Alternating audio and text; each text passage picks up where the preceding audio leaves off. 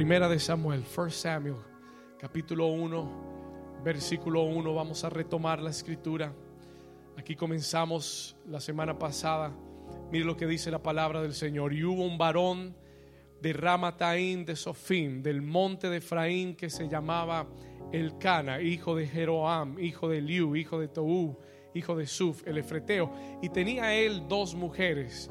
Y el nombre de una era Ana. Diga conmigo, Ana. Y yo le expliqué la semana pasada que Ana quiere decir qué cosa? Gracia, it means grace. Y el de la otra mujer era Penina. Y Penina quiere decir qué cosa? Joya, porque Penina era una joyita. She was a joyita. Y Penina tenía hijos, mas Ana no los tenía. She had no children. Y todos los años, es decir, que esto ya había pasado por muchos años. Todos los años aquel varón subía de su ciudad para adorar y para ofrecer sacrificios a Jehová de los ejércitos en Silo, donde estaban dos hijos de Elí, Ofni y Finés, sacerdotes de Jehová. Versículo 4, verse 4. Dice la palabra, y cuando llegaba el día en, que el Cana ofrecía sacrificio, daba a Penina su mujer, a todos sus hijos y a todas sus hijas. O sea que tenía muchos hijos. she had a lot of children. ¿Verdad? Dice porque le daba a todos sus hijos, todas sus hijas, a cada uno su parte, versículo 5. Pero a Ana daba una parte escogida, porque qué? Porque amaba, amaba a Ana, he loved Ana, aunque Jehová no le había concedido tener hijos. Versículo 6, acompáñeme ahí, dice, y su rival la irritaba, enojándola y entristeciéndola ¿Por qué? Porque Jehová no le había concedido tener hijos. Vamos hasta el versículo 7. Así hacía cada año. Cuando subía a la casa de Jehová, la irritaba así, por lo cual Ana lloraba y no comía. Y la iglesia del Señor dice, amén y amén. Pero yo quiero que antes de sentarse usted mire a dos personas, dos o tres personas y les diga, hoy Dios va a derramar una nueva porción de su gracia sobre ti. Ahora mire a otra persona y dígaselo, hoy Dios va a derramar una nueva porción de su gracia sobre tu vida. Amén. Puede tomar su lugar. You can take your place.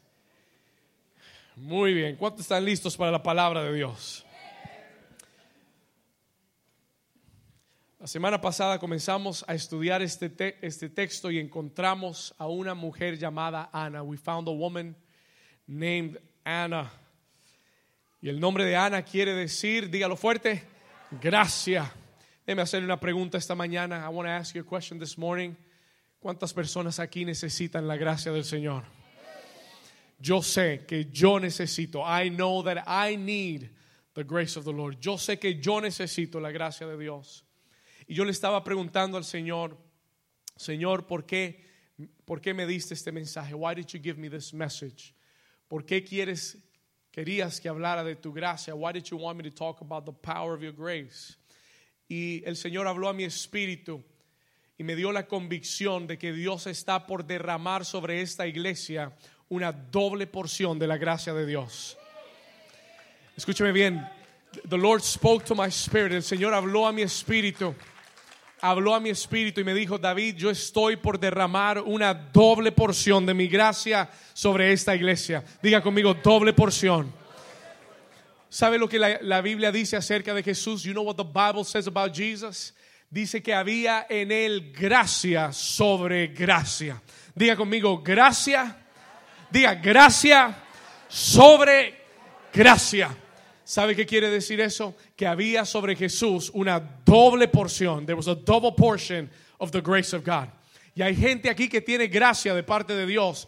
Pero quiero decirte en esta mañana que Dios quiere darte para esta temporada en la que te encuentras Porque es verdad que hay personas aquí, it is true that there are people here que están atravesando momentos críticos. Hay, hay personas en este lugar que están atravesando momentos muy difíciles que no han comprendido y no han entendido. Y la realidad es que necesitas una doble porción de la gracia de Dios para esta temporada en la que Dios te quiere llevar. ¿Alguien está aquí conmigo?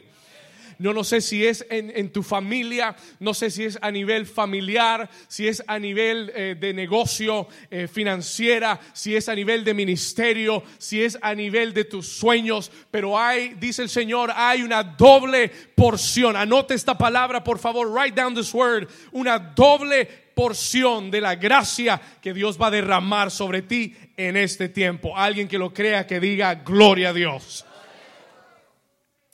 para la temporada en la que te encuentras, for the season that you're in, there is a double portion of grace. Hay una doble porción de gracia que Dios va a derramar sobre tu vida.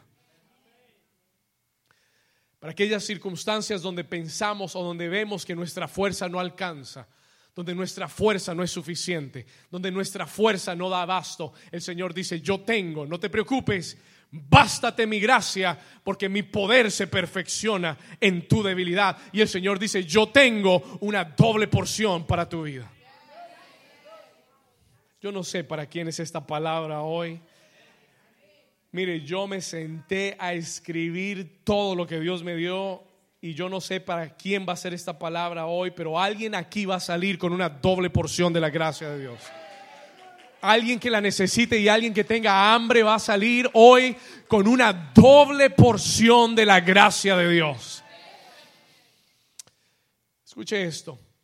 La semana pasada aprendimos algunas cosas acerca de la gracia. We learned some things about grace y quiero repasarlas rápidamente. Pastor, ¿qué es gracia? What is grace? Si usted no, no, tomó esta definición, anote esto. Gracia, grace, es el poder ilimitado de Dios. God's unlimited power. Escuche esto. Gracia es el poder ilimitado de Dios. Ilimitado quiere decir que no tiene límite. There is no limit. Es el poder ilimitado de Dios. Escuche, que te empodera, that empowers you si la gracia no es para el cielo, la gracia no es para los ángeles, la gracia es para nosotros. Grace is for us. ¿Estamos acá? En el cielo no, vas a necesitar gracia. You won't need grace for heaven. Vas a necesitar gracia para hoy, para este momento de tu vida. Y la gracia es el poder ilimitado de Dios que te empodera para hacer lo que en tus fuerzas humanas es imposible hacer. Habrá algo en tu vida que hoy tú miras y dices, esto está muy difícil, o esto es imposible de sobrellevar, o esto es imposible de hacer, o esto es imposible de alcanzar. Y tú puedes decir, Señor, yo no puedo con mis fuerzas, pero si tú me das tu gracia, entonces yo sé que lo podré lograr. Y eso es lo que estamos hablando esta mañana. That is what we're talking this morning. El poder de la gracia. Ese poder ilimitado de Dios que te empodera para hacer lo que en tus fuerzas humanas es imposible hacer. Aprendimos algunos principios acerca de la gracia. We learned some principles about grace. Escriba este principio, por favor. Write down this, this principle. Muy importante. Escriba esto. Mire este principio de la gracia. La humildad es lo que atrae la gracia. Escriba este principio. La humildad atrae la gracia. Humility attracts grace. Dice Santiago capítulo 4 versículo 6 que Dios resiste a los humildes. Miren lo que dice este, este versículo. Santiago 4, 6. Pero Él da mayor que. Él da mayor. ¿Él da qué? Déjeme decirle algo acerca de la gracia. Hay diferentes niveles de gracia. There are different levels of grace. Porque cuando la Biblia se refiere a la gracia, habla de gracia sobre gracia, habla de mayor gracia, which means that different levels of grace. Hay diferentes niveles de gracia. Y él dice, pero él da mayor gracia. Por esto dice Dios, por esto dice, Dios resiste a los que, a los soberbios y da que gracia a quienes. dígale al vecino por un momento, vecino, te conviene ser humilde. Te conviene mantenerte humilde. It's to your benefit to remain humble. ¿Por qué, pastor? Porque la, humildad atrae la gracia. La humildad es un imán para la gracia. La gracia busca a los humildes. ¿Alguien está aquí conmigo? Se lo repito una vez más. Escúcheme bien. La gracia anda buscando corazones humildes. It's looking for humble hearts. La gracia siempre llega primero a los corazones humildes. Cuando usted derrama un líquido en un vaso, ¿a dónde llega ese líquido primero? ¿Al lugar más? ¿Al lugar más? Escuche, cuando usted derrama un líquido en un vaso, ¿a dónde llega el líquido primero? ¿Al lugar más? Y la gracia siempre llega donde el corazón, cuando el corazón está más bajo. La gracia siempre busca a los corazones humildes. Pero cuando tu corazón se crece, cuando tu orgullo se crece, cuando tú te crees la última Coca-Cola del desierto. ¿Usted se imagina ser la última Coca-Cola del desierto? Usted se cree lo máximo. You think you're the best. Y hay gente que se cree la última Coca-Cola del desierto. Creen que si se van, se va a caer todo. Escúcheme, listen to this. Y el Señor te dice hoy, mi gracia busca a los humildes. Mi poder siempre cae sobre los humildes. Mi poder siempre encuentra a los humildes. It finds the humble hearted. Ahora escuche bien. Entonces aprendimos que hay situaciones que Dios entonces va a permitir a propósito en tu vida. Escúcheme bien, por favor, no, no, no se me distraiga. Aprendimos entonces que hay situaciones, si Dios quiere derramar su gracia sobre ti, pero tú no eres muy humilde, entonces hay situaciones que Dios va a permitir sobre tu vida para que traiga humildad a tu corazón. To bring humility into your heart. Ay, pastor, pues que si yo soy humilde, yo soy muy humilde. Eso quiere decir que no eres humilde. That means you're not humble. Y a veces nos podemos engañar a nosotros mismos y pensar que, que somos humildes. Y Dios que mira nuestro corazón nos dice, no, Señor, Usted todavía necesita humillarse más. You need to humble yourself more. Alguien dice, ay, ay, ay. Alguien está aquí todavía. Escúcheme bien, listen to me. Entonces, hay situaciones, si Dios quiere derramar su gracia sobre ti, habrán situaciones que Dios va a permitir a propósito, porque Él sabe que va a usar esas situaciones en tu vida, las va a permitir a propósito ¿Para qué? Con el propósito de mantenernos humildes. Y yo le enseñaba el domingo pasado, hay adversidades, hay gigantes y hay enemigos que son regalos de Dios. ¿Estamos acá? ¿Se durmieron o están acá? Ok, ¿están pensando? ¿Están pensando en los enemigos? hay situaciones que Dios permite a propósito para mantenernos humildes, to keep us humble. Porque es en la humildad y solo en la humildad que la gracia que necesitas se va a derramar para el, para el socorro y la ayuda que necesitas en tu vida. ¿Estamos ahí? Déjenme se lo muestro en la escritura. Let me show you this in the scripture. Anote esta cita, por favor, y la vamos a leer acá, Éxodo 23. Exodus chapter 23, versículo 28 al 30.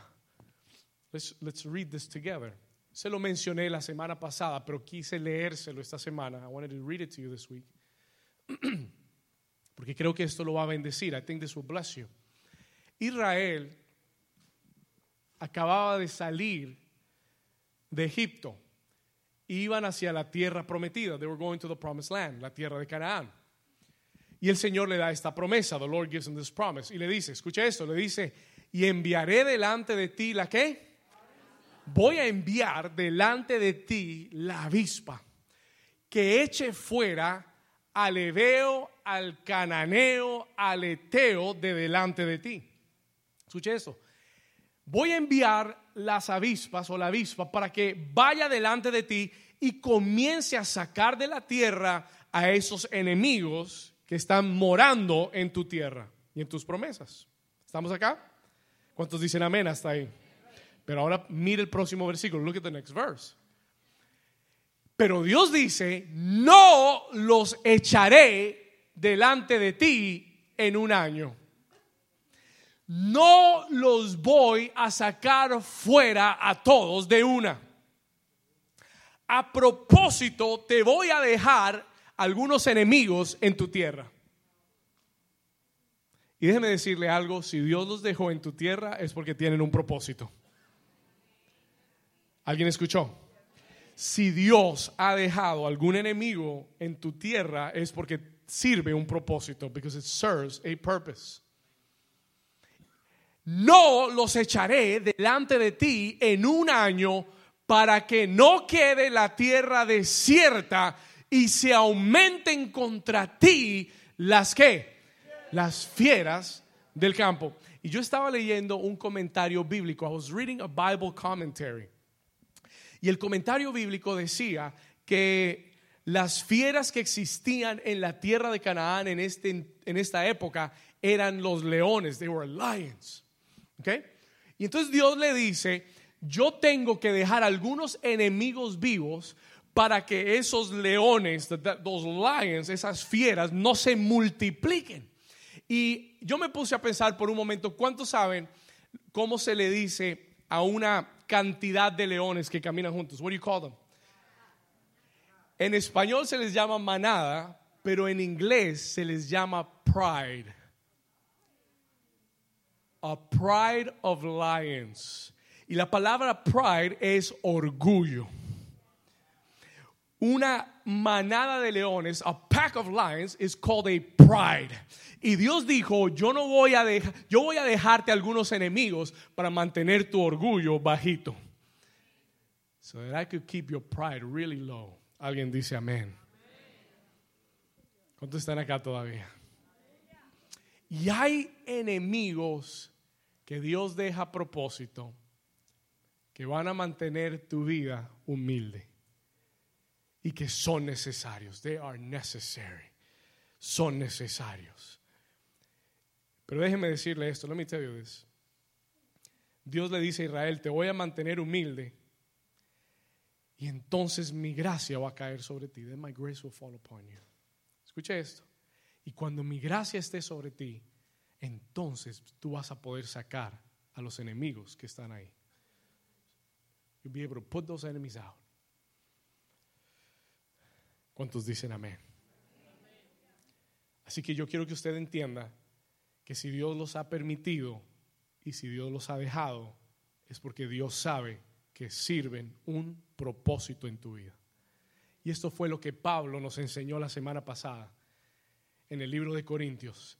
Él dijo, yo he tenido revelaciones muy grandes, pero recibí un regalo, un aguijón en la carne, para que me abofeteara, un mensajero de Satanás Pero diga conmigo, pero es un regalo. Diga, aunque duela, es un regalo. And it's going keep you humble. Y te va a ayudar a mantenerte dependiendo de la gracia de Dios. Alguien dice amén a eso. Alguien le puede dar un aplauso fuerte al Señor. Amén. En primera de Samuel capítulo 1 versículo 6 en 1 Samuel chapter 1 verse 6. Aquí fue donde terminamos la semana pasada, where we left off last week. El Señor nos dice en la escritura, nos muestra este versículo, he shows us this verse, y dice, y su rival, hablando de Penina, hablando de esa joyita, dice que su rival la irritaba. Escuche esto, mire estas tres cosas, la irritaba, la enojaba y la entristecía. Tres cosas, three things que, que esa rival hacía en su vida. Y yo entiendo en esta mañana, I understand this morning, que nosotros también tenemos un rival. We also have a rival.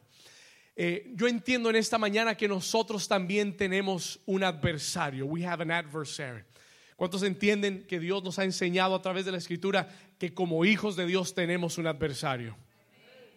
Jesús dijo en Juan 10:10 que ese adversario vino a robar, a matar y a destruir. Y ese adversario también viene a irritarte, a enojarte y a entristecerte. ¿Cuántos están aquí conmigo? Y, es muy importante que usted entienda que ese adversario, que ese rival en tu vida no es tu jefe, it's not your boss. Alguien diga gloria a Dios. Dígale a su vecino, vecino, no es tu jefe, it's not your boss. Eh, no es tu esposo ni es tu esposa. No son tus hijos, no, ni siquiera tu suegra, not even your mother-in-law. Tu rival y tu adversario no es carne ni sangre. Alguien diga gloria a Dios. It is not anyone. Sí, el enemigo puede usar personas. He can use people. Puede usar personas que pueden entristecerte, que pueden irritarte, que pueden tratar de enojarte. Pero tienes que entender que tu verdadero rival es Satanás. Your, your true rival is the enemy. Alguien dice amén. Estamos acá. Y la, escritura nos enseña que por mucho tiempo, por muchos años, Ana se había dejado irritar, se había dejado enojar y se había dejado entristecer. Escuche esto, now listen to this. Esa es, esa es la meta del enemigo. That is the, the goal of the enemy. Tratar de usar circunstancias Mucha atención a esto. La meta del enemigo es tratar de usar circunstancias con las que él pueda, y personas con las que él pueda enojarte, irritarte y entristecerte. Ahora, las circunstancias pueden venir, las personas pueden llegar. Pero si tú les permites que te enojen, esa es culpa tuya. That's your fault. ¿Cuántos están aquí conmigo? Si tú les permites que te entristezcan, esa es culpa tuya. Si tú les permites a las circunstancias que te irriten, es porque tú se lo permites. You allow it. Porque Dios te está hablando de una gracia para sobrellevar todas esas cosas. ¿Estamos acá?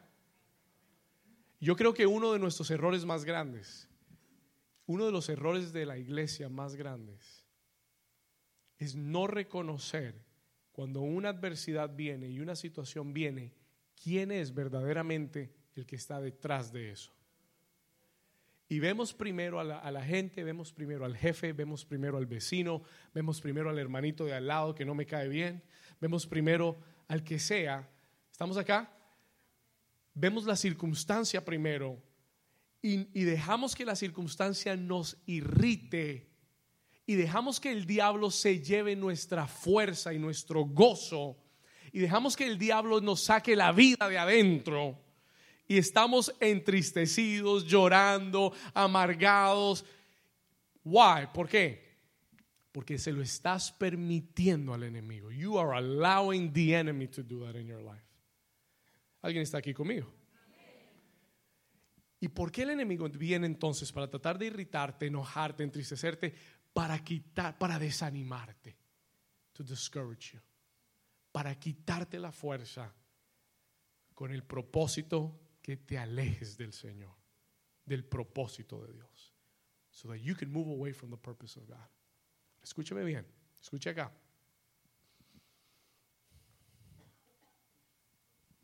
¿Cómo lo hace el enemigo? How does the enemy do this? Escuche esto. ¿Cómo el enemigo trata de irritarme, enojarme, entristecerme, desanimarme? How does he do it? Sencillo, es muy astuto. Escuche esto.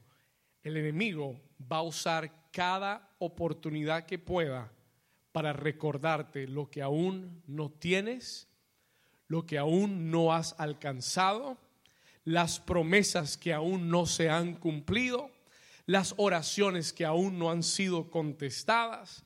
El enemigo lo va a hacer mostrándote a otras personas que no han hecho lo que tú has hecho y que ya tienen lo que tú deseas tener y lo que tú has estado orando y pidiendo. ¿Sabe, ¿Sabe qué hace el diablo? El diablo es un experto en que tú te compares con los demás. El diablo es un experto en hacerte comparar con los demás. Y uno de los peores problemas o uno de los peores errores que tú puedes cometer en tu vida como un hijo de Dios es compararte con los demás. Nunca te compares con nadie. Never compare yourself with anybody. Porque tú eres único, eres original, Dios te hizo y tu proceso es distinto a todos los demás. ¿Estamos acá? Pero de que Dios lo va a hacer, lo va a hacer. Y si Dios lo ha hecho en la vida de otra persona, tú glorifica a Dios y dile, pues yo también voy a llegar. Alguien dice, gloria a Dios. ¿Estamos acá? Never compare, porque en el momento que tú comienzas a comparar tu vida con la de otro, comienzas a, sentir ingratitud, comienzas a sentir amargura. No hay forma en que tú te compares que no genere algo negativo en ti. Por eso yo estoy en contra, o no en contra, pero me cuido mucho de las redes sociales. Porque las redes sociales se convierten en un mundo de comparaciones. They become a world of comparisons. Donde la gente comienza a ver lo que el otro está haciendo y lo que el otro tiene y a dónde fue el otro y lo que el otro hace. Y, te llenas del mundo de los demás. Y cuando miras tu vida, dices, ay, yo no tengo nada. Yo no, no he ido de vacaciones a ningún lado. Ese fue para Hawái, yo ando en Hialeah. Gloria a Dios. Amén. Y, y, comienzas, y comienzas a comparar. You begin to compare. Y te sientes and you feel your life como que no vales. Lo que no sabes es que en Hawái la tarjeta de crédito está hasta el tope, el límite. Al menos tú comiste en paz en Hialeah. Alguien dice amén. Y, y, este mundo de comparaciones, this world of comparisons, no es bueno para ti. It's not good for your heart. Si no usa sus redes sociales para hablar vida, mejor manténgase afuera. Le doy un consejo pastoral. Si no es para levantar a otros, mejor sálgase de ahí. Porque hay más cosas que pueden venir negativas que lo positivo que se puede dar. ¿Cuántos dicen gloria a Dios? Y le digo todo esto, I say all of this, para mostrarle que el enemigo usa todo lo que tú no tienes, las oraciones que no han sido contestadas, la comparación con personas, que tal vez ni siquiera sirven a Dios. Y el diablo te dice, mire, esa persona no hace, esa persona no diezma, no, no, ni siquiera viene a la iglesia y mire lo bendecido que está. Look how blessed they are. Ese es el diablo. Y el Señor me, me dijo que te dijera esta mañana, no tengas envidia de los malignos no tengas envidia de los que hacen iniquidad. Salmo 37, anótelo por favor. Mire lo que el Señor te dice esta mañana. Look what the Lord says to you this morning. Psalm 37, verse 1. Oh, me encanta. Mire lo que dice. No te que. Toca al vecino, toca al vecino, dale un empujoncito y dile, vecino, no te impacientes. No ha llegado todavía, pero no quiere decir que no va a llegar. Dígale, no te impacientes. Come on, touch somebody, tell them, no te impacientes. Ahora dice, no te impacientes a causa de quienes, de los malignos. mira lo que dice, ni tengas que envidia, no tengas envidia de los que hacen que iniquidad. ¿Por qué, Señor? Verse 2. Why? ¿Por qué? Porque como la hierba serán pronto cortados. escuche esto, sí, la hierba cuando llueve se crece enseguida, pero así como crece, así será cortada también. Alguien dice gloria a Dios. Alguien dice gloria a Dios. Somebody here with me. Porque como hierba serán pronto que cortados y como la hierba verde se que se secará. Entonces, Señor, ¿qué vamos a hacer? What are we going to do? Verse 3. Confía, confía, confía, confía, confía, confía, confía en quién? Confía en quién? En Jehová y sigue haciendo el bien y habitarás en la tierra y te apacentarás de la verdad. Versículo 4, verse 4. Deleítate a sí mismo en Jehová y él te concederá las peticiones de tu corazón. Alguien diga gloria a Dios. Alguien que le dé un aplauso fuerte a Jesús.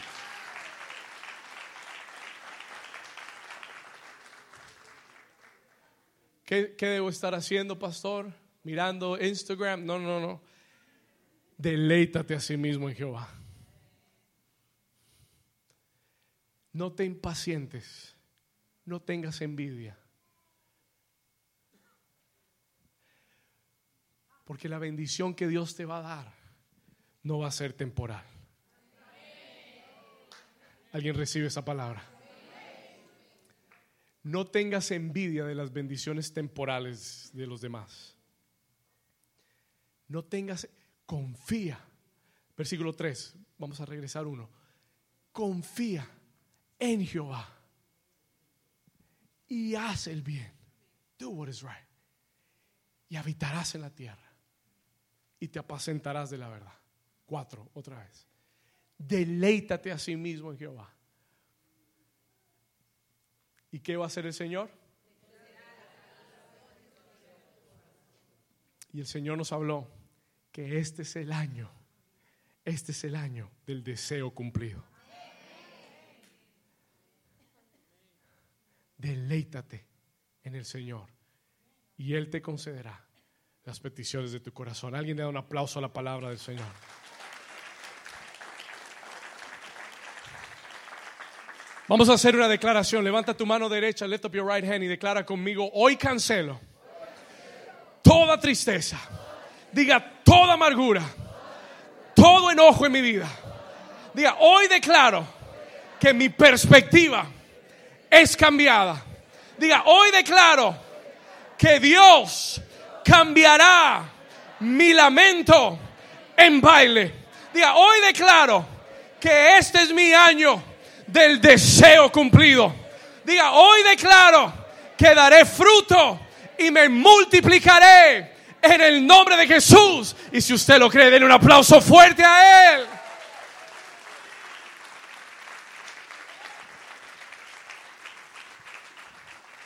Y hoy Dios me dio esta palabra porque Dios me dijo, en este lugar hay muchos hombres y muchas mujeres como Ana. There are many men and women like Hannah. Escúchame bien. Hay muchos hombres y mujeres como Ana que han pasado un tiempo de quebrantamiento. You've been through a season of brokenness. Has pasado un tiempo de quebrantamiento. Has pasado un tiempo de humillación, pero tu corazón se ha humillado ante Dios. Has estado esperando por Dios, has estado esperando su promesa, has estado esperando su tiempo, has aguantado aún momentos de irritación. You have withstood moments of irritation. Y el Señor me dijo que le dijera a alguna Ana en este lugar, prepárate porque en este año tu tristeza va a ser convertida en gozo. Prepárate porque tu lamento va a ser cambiado en baile, dice el Señor. Yo le estoy profetizando a alguien en esta mañana que se ha humillado ante Dios y que hoy le ha creído a Dios y el Señor te dice, voy a cambiar este año y el peor año será tu mejor año en el nombre de Jesús. Grita conmigo y dile gracia. Lord, we need grace. Necesitamos gracia. Escúcheme bien, listen to me carefully. Escúcheme bien. Ana, hoy hay buenas noticias para ti. There's good news for you. Tu nombre quiere decir gracia. Your name means, your name means grace. Y déjeme decirle algo acerca de la gracia. La gracia siempre producirá un fruto. La gracia nunca se quedará estéril. Oh, sí, la gracia puede tomar tiempo. It take its time. La gracia toma que nosotros tengamos un corazón humilde. La gracia toma que tengamos una actitud de sometimiento a Dios. Pero créame que la gracia siempre dará fruto. No me escuchó. La gracia siempre dará fruto. Always give fruit. Diga conmigo, la gracia siempre dará fruto. No importa cuán estéril te sientas. No importa qué área de tu vida haya quedado estéril. Hay personas aquí que han estado estériles en un área de su vida por muchos años. Que hay un área de tu vida donde tú has estado estéril, donde has empujado y tratado y tratado y no has alcanzado. Pero el Señor me dijo que te dijera, esta es la temporada que Dios derrama sobre ti gracia sobre gracia. Gracia sobre gracia gracia sobre gracia. Y el Señor le está hablando a alguien que ha tenido un área estéril en su vida, que no ha podido dar fruto en un área de su vida, que has tratado y has empujado y no lo has visto, que el tiempo ha pasado y no has visto el fruto. El Señor me dijo que te dijera esta palabra en Isaías 54.1, Isaiah 54.1, write it down. Vamos a leerlo aquí arriba, Isaías 54.1. El Señor me dijo que te dijera en este tiempo, regocíjate, oh estéril y la que no dabas a luz. El Señor te dice hoy, levanta canción y da voces de, da voces de la que nunca estuvo de parto, porque el Dios te dice hoy, más son los hijos de la desamparada que los de la casada, ha dicho el Señor. Alguien que lo crea. Alguien que lo crea esta mañana. Vamos, merece un mejor aplauso a alguien que lo crea y le diga, Señor, aunque sea estéril, voy a comenzar a dar gritos de júbilo.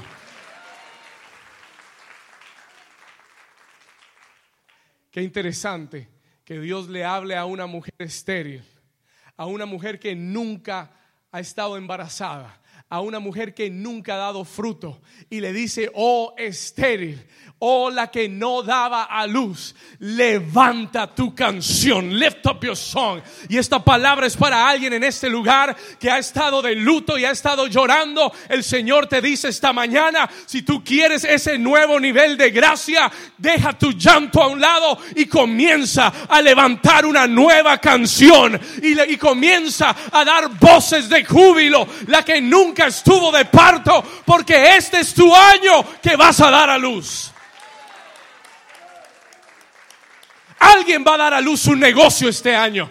Alguien va a dar a luz un ministerio este año. Alguien va a dar a luz un libro este año. Alguien va a dar a luz, come on somebody. Alguien va a dar a luz un sueño, un anhelo que estaba en tu corazón. It is about to come out. No sé a quién le estoy predicando. I know who I'm preaching to. Es más, aquí hay mujeres que no han podido dar a luz que han sido estériles que van a dar a luz. You're going to give birth.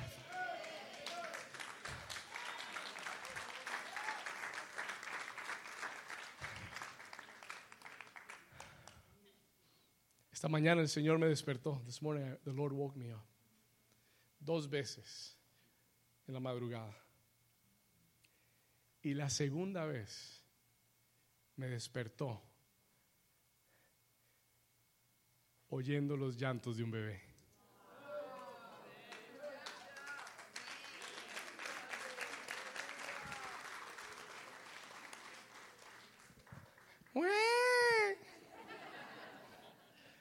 Yo me desperté.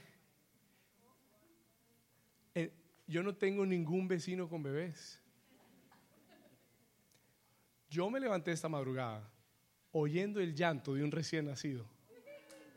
Y yo abría los ojos, miraba por la ventana. ¿De dónde viene? Where is it coming from? Y el Señor me habló en the Lord Y le pregunté a mi mamá, mamá, mami, ¿tú escuchaste un bebé llorando esta mañana? Y me dijo, no. Me miró como cara de raro. No. Y el Espíritu Santo me habló. Y me dice, en el Espíritu están comenzando a nacer esos bebés. Can you hear the sound?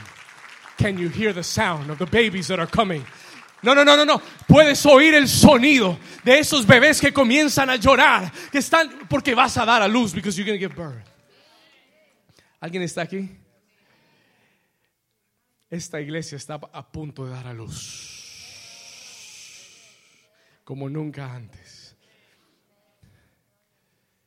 Y el Señor dice, y los hijos de la desamparada serán más que los de la casada. Los hijos de la desamparada serán más. They will be more.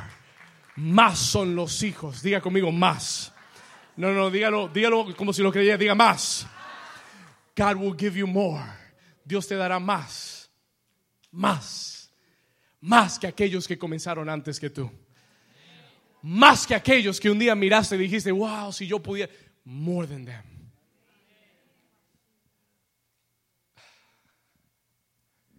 Necesita tener oídos espirituales para entender esto.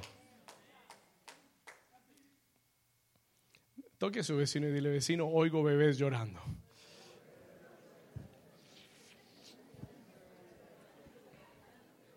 Ahora dígale al otro vecino, vecino, es el fruto de la gracia. Alguien dice amén. ¿Cuántos Dios les está hablando esta mañana? Cuatro personas. ¿Cuántos Dios les está hablando esta mañana? Vamos, si Dios te está hablando, den un aplauso fuerte a Jesús. Fuerte, como si lo estuviera recibiendo. Si ha habido alguien estéril, dale un grito de júbilo. Como si ese bebé viniera ya. Uh. como si esa sanidad ya viniera. Como si ese deseo cumplido ya viniera sobre ti. Escúchame bien, listen to this carefully. El Señor dice, prepárate porque viene un nuevo nivel de gracia sobre ti. Y vas a ver el fruto. Vas a ver el fruto. Vas a ver el fruto. Dios dice, este año yo corto tu esterilidad. Y se convierte en fertilidad en el nombre de Jesús. Para que des a luz aquello que has esperado para que des a luz, levanta tus manos, para que des a luz aquello que has esperado, aquello que has soñado, aquello que has orado. En el nombre de Jesús, en el nombre de Jesús, das a luz. You are going to give birth. Vas a dar a luz. Antes que este año termine, vas a dar a luz en el nombre de Jesús. En el nombre de Jesús. Vamos, denle ese aplauso fuerte a él ahora.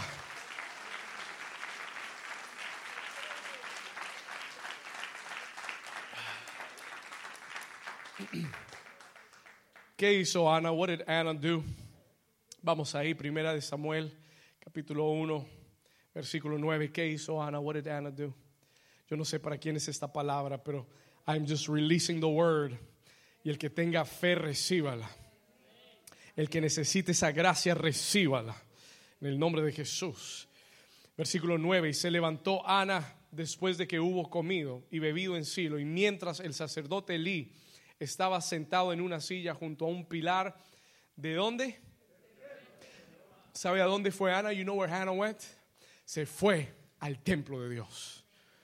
Y el Señor me dijo, David, hay un nivel de gracia que yo derramo sobre mi casa y sobre mi, sobre mi templo. There's a level of grace that I pour upon my house. Escúcheme bien esto. Escúcheme bien esto. Ana encontró un nivel de gracia en el templo, en la casa de Dios, que no iba a encontrar en su propia casa. That she was not going to find in her own house. Y yo quiero decirte en esta mañana rápidamente que hay bendiciones que solo recibirás estando en la casa de Dios. Escúcheme bien, listen to me carefully, porque yo tengo que exhortar a muchos aquí, porque hay mucha gente que piensa, no, no, no, yo en mi casa recibo, yo lo veo por internet y recibo. Y puedes recibir, you can receive. Y no digo que no pueda recibir, puede recibir, pero nada se iguala a recibirlo directamente cuando estás en la casa de Dios. ¿Alguien dice amén? ¿Estamos acá? Hay, escúcheme bien, hay bendiciones que solo pueden caer sobre tu vida estando en la casa de Dios. El salmista David dijo, mirad cuán bueno y cuán delicioso es habitar los hermanos juntos en qué? en armonía. ¿Por qué? Porque ahí envía, ahí envía, ahí donde, ahí donde los hermanos habitan juntos en armonía. Ahí envía Jehová bendición y vida eterna. Alguien dice amén. Y yo tengo que exhortarte porque hay gente que piensa que puede venir y salir de la casa de Dios como, como quiera. Hay gente que piensa que puede venir cuando quiera. People think that they could come whenever they want. Escúcheme bien. Tú tienes que tener un compromiso. Tú tienes que entender que en la casa de Dios reposa la bendición de Dios. Y nunca permitas que el diablo te haga perderte de estar en la casa de Dios, porque puede ser el día donde Dios te iba a dar la gracia para lo que necesitabas en tu vida. Estamos acá. And she goes into the house of the Lord. Va a la casa de Dios. Siga leyendo conmigo, por favor. Keep reading here with me. Versículo 11. Vamos a retroceder. 9 leímos 10. Dice, versículo 10. Capítulo 1, versículo 10 dice, y ella con amargura de alma oró a Jehová y lloró como abundantemente. Versículo 11, verse 11 e hizo voto diciendo, Jehová de los ejércitos, si te dignares mirar la aflicción de tu sierva y te acordares de mí y no te olvidares de tu sierva, sino que dieres a tu sierva un qué. Oh, ella pidió lo que quería ella dijo, yo quiero un hijo varón. I want a male son. Quiero un hijo. I want a son, a boy. Y yo dice, lo dedicaré. Escuche, yo lo dedicaré a Jehová todos los días de su vida y no pasará navaja sobre su cabeza. Número dos, anote esto. Number two, write this down. ¿Sabe qué hizo Ana? Ana hizo un voto con Dios. She made a vow with the Lord. Escúcheme bien. Escuche esto, por favor. Para mí esto es lo que cambia todo en la historia de Ana. This is what changes Anna's story. Porque ella hace un voto con Dios. Hace un voto a Dios. Escúcheme bien. Ana le dice al Señor, si tú me das un hijo varón, yo te lo entrego de regreso a ti. I will give him back to you. Y te servirá a ti todos los días de su vida. Y esto es lo que esta es la parte del mensaje que mucha gente no quiere oír. This is the part of the message you don't want to hear. Porque un voto es un compromiso a Dios. Es un sacrificio a Dios. It is a sacrifice for the Lord. Pregunta, ¿usted no cree que para una madre que nunca ha dado a luz un hijo entregar su único hijo no sería un sacrificio? Ana le dice al Señor, yo hago un voto contigo, Dios. I make a vow to you. Este hijo va a ser tuyo. Ni siquiera lo quiero para mí. Y son los votos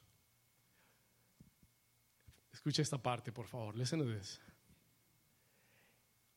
Es lo que tú entregas a Dios lo que muestra la motivación de tu corazón. Hay gente, alguien dijo, todos quieren ir al cielo, pero nadie se quiere morir. ¿Cuántos dicen amén? No todavía, Señor. Todos quieren ir al cielo, pero nadie quiere morir. Listen escucha esto. Es lo que tú estás dispuesto a desprender y a entregar lo que muestra verdaderamente la motivación de tu corazón. Cuando este proceso comenzó en la vida de Ana, Ana quería un hijo para competir con Penina.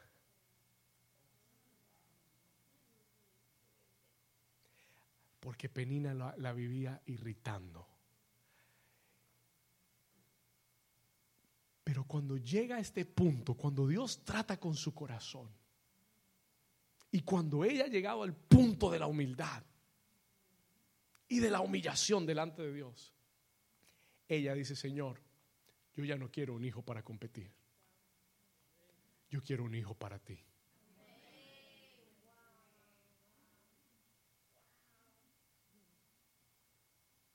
Cuando yo comencé el ministerio, se lo conté la semana pasada. Yo quería hacer la obra de Dios, servir a Dios. Pero me di cuenta con los años que mi, motivación era más por mí que por Dios. Porque yo puedo estar pastoreando y puedo estar predicando y puedo estar haciendo un grupo de vida y puedo estar sirviendo en la iglesia con la motivación incorrecta. Y diciéndole, Señor, pero yo te sirvo. Señor, pero yo canto lindo, yo canto más lindo que todos. Yo soy el que más temprano llega a la iglesia.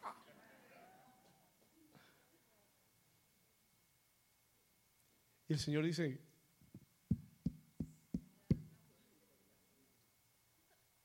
pero tu motivación no es la correcta. Y el día que tú seas sincero con Dios y tú hagas un voto con Dios y un compromiso serio de entrega a Dios, todo va a cambiar en tu vida. El día que tu corazón cambia, Dios dice, ajá, ahí era que te quería. Esa era la oración que quería oír de ti. No, dame, dame, dame, dame, dame, dame, dame, dame, dame. Señor, ¿qué te puedo dar? Señor, si tú me das ese hijo, si tú me das esa iglesia, yo, yo te prometo que yo te la entrego a ti. Yo te prometo que toda la gloria siempre será tuya. Yo te prometo que siempre me haré a un lado para que tu nombre siempre sea glorificado. Yo te prometo que nunca me exaltaré. Te prometo que nunca hablaré de mí mismo, que siempre hablaré acerca de ti. El Señor mira el corazón y mira la motivación. Y el día que Ana le dijo, Señor, yo te lo entrego a ti ese hijo, ese día halló gracia ante los ojos de Dios. Y yo te pregunto en esta mañana, and I ask you this morning, mire, muchos hombres en la Biblia hicieron votos. de made Muchos hombres. Jacob hizo un voto con Dios. Cuando salió de su tierra, cuando, salió de su tierra sin un centavo, huyendo de su hermano que lo quería matar, él, hizo un voto a Dios y le dijo, Señor, si tú me guardas y si tú me proteges en el camino en el que voy y si me das pan para comer y si me das sustento y si me acompañas, yo te prometo que el diezmo de todo lo que me entregues, yo te lo apartaré a ti. Pero hay gente que dice, Señor, bendíceme, Señor, dame más, Señor, trabajo, Señor, dame aumento, Señor, dame de todo. Tú quieres todo pero nunca haces un voto a Dios. Tú quieres que tu familia venga y conozca al Señor, pero nunca haces un voto al Señor. Tú quieres que Dios te dé un mejor trabajo, pero, no le pero nunca haces un voto de decirle, Señor, yo te prometo que si tú me bendices, yo nunca voy a dejar de venir a tu casa. Y nunca voy a dejar de sembrar en tu reino. ¿Alguien está aquí conmigo? Tú solo quieres que Dios te dé. You only want God to give you. Pero Dios me dijo, God spoke to me. Lo que cambió la historia fue el voto de Ana, was her vow. Una vez más, vamos a leer el 11. Mire lo que ella le dice. Look at what she says. Ella dice, Señor, escuche esto. Versículo 11, ella dice un voto diciendo, Jehová de los ejércitos, si te dignares mirar la aflicción de tu sierva y te acordares de mí, no te olvidares de, de mí. Escuche, de tu sierva, sino que dieres a tu sierva un hijo varón, yo te lo dedico a ti todos los días de su vida y no pasará navaja sobre su cabeza. Versículo 12. Y mientras ella oraba, ¿cuánto? ¿Cuánto oró Ana?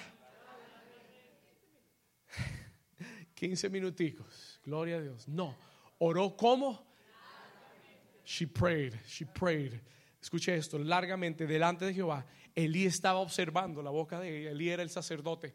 Y Elí miraba a Ana, pero Ana hablaba en su corazón y solamente se movían sus labios y su voz no se oía. Y entonces Elí la, tomó por borracha, por ebria. Dijo, esta, esta borracha se metió al templo. Lleva horas ahí tirada, hablando. Escuche, listen to this. Mira lo que dice. Pero, versículo 14, entonces, entonces Elí le dijo, ¿hasta cuándo vas a estar borracha? Digiere tu vino. Gloria a Dios. Tremendo discernimiento de Eli. Versículo 15. Y Ana le respondió y le dijo, no, Señor, no, Señor mío, yo soy una mujer atribulada de espíritu. No he bebido vino ni sidra, sino que he derramado mi alma delante de Jehová. I poured out my soul before the Lord. He derramado mi alma delante de Jehová. Escucha esto. Listen to this. Escucha esto. Y entonces Dice, no tengas a tu sierva, versículo 16, por mujer impía, porque por la magnitud de mis congojas y de mi aflicción he hablado hasta ahora. Versículo 17, y Elí le respondió y le dijo, ve en paz y el Dios de Israel te otorgue la petición que le has hecho. Alguien tome esa palabra al rema hoy. Ve en paz y el Dios de Israel te otorgue la petición que le has hecho. Dios sabe cuál es tu petición. Y en esta mañana yo te digo que el Dios de Israel te otorgue esa petición que le has hecho. ¿Y sabe lo que Ana pide? You know what Ana asked for? El próximo versículo. ¿Sabe lo que Ana pidió? Mire lo que Ana pidió. 18. Y ella dijo, halle tu sierva. ¿Qué cosa? Halle tu sierva, ¿qué? ¿Sabe lo que ella dijo? Yo lo que necesito es gracia. What I need is grace. Lo que yo necesito es gracia. Toca al vecino y dile, lo que yo necesito es gracia. Halle tu sierva gracia delante de tus ojos. Y se fue la mujer, escuche esto, y se fue la mujer por su camino y comió y no estuvo más triste.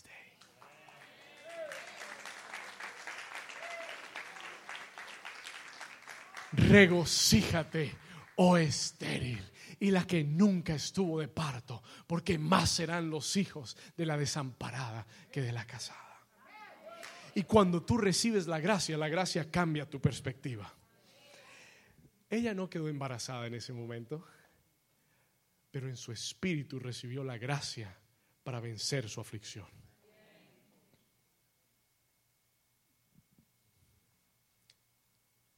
Verse 19. Vamos a llegar al final, 19. Y levantándose de mañana, ¿qué hizo? Adoraron delante de Jehová y volvieron y fueron a su casa en Ramá. Y el Cana se llegó a Ana, su mujer, y Jehová. Pero primero adoraron, they worshiped. Le dieron gracias a Dios. La adoración es la respuesta a Dios por quien Él es. Y cuando tú sabes que Él es bueno, no importa lo que estés atravesando, Señor, gracias. Gracias porque ya la palabra fue dada. Gracias porque, Señor, hay una gracia cayendo sobre mi vida. Gracias porque tu palabra no regresa a ti vacía. Adoraron. Y mire lo que dice. Y el Señor se acordó de ella. The Lord remember her. Ahora quiero mostrarle una última cosa. I want to show you one last thing here. Escuche esto. La Biblia dice que aquel mismo año, perdón, dice que pasado un tiempo, Ana trajo a su hijo, versículo 28, y pues dice, yo pues lo dedico también a Jehová. Todos los días que viva será de Jehová. Y adoró, y adoró allí a Jehová. Ella trajo a su hijo. She brought that son y, lo dejó en el templo. She left him in the temple. Y dice el libro de Eclesiastés, dice el libro de Eclesiastés, si has hecho una promesa al Señor, no tardes en cumplirla. Porque Dios no toma ligeramente las promesas que han salido de tu boca. Es mejor que no digas nada, que le prometas algo al Señor y no lo cumplas. ¿Alguien está aquí conmigo? Y Ana fue y le entregó a Samuel. Dicho sea de paso, escuche esto. Listen to this. El nombre de aquel niño fue ¿cómo? Samuel. Porque el nombre Samuel quiere decir Dios me dio lo que le pedí. Y alguien va a dar a luz a un Samuel. Alguien va a recibir lo que pidió del Señor. Porque Dios me dio lo que le pedí. Eso es lo que Samuel quiere decir. That's what Samuel means. Pero ella fue y se lo entregó al Señor. Ahora termino con esto. I'm going to finish with this. Capítulo 2, chapter 2. Versículo 18.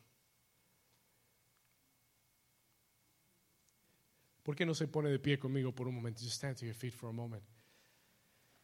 ¿Cuánto Dios les ha hablado hoy? Aleluya.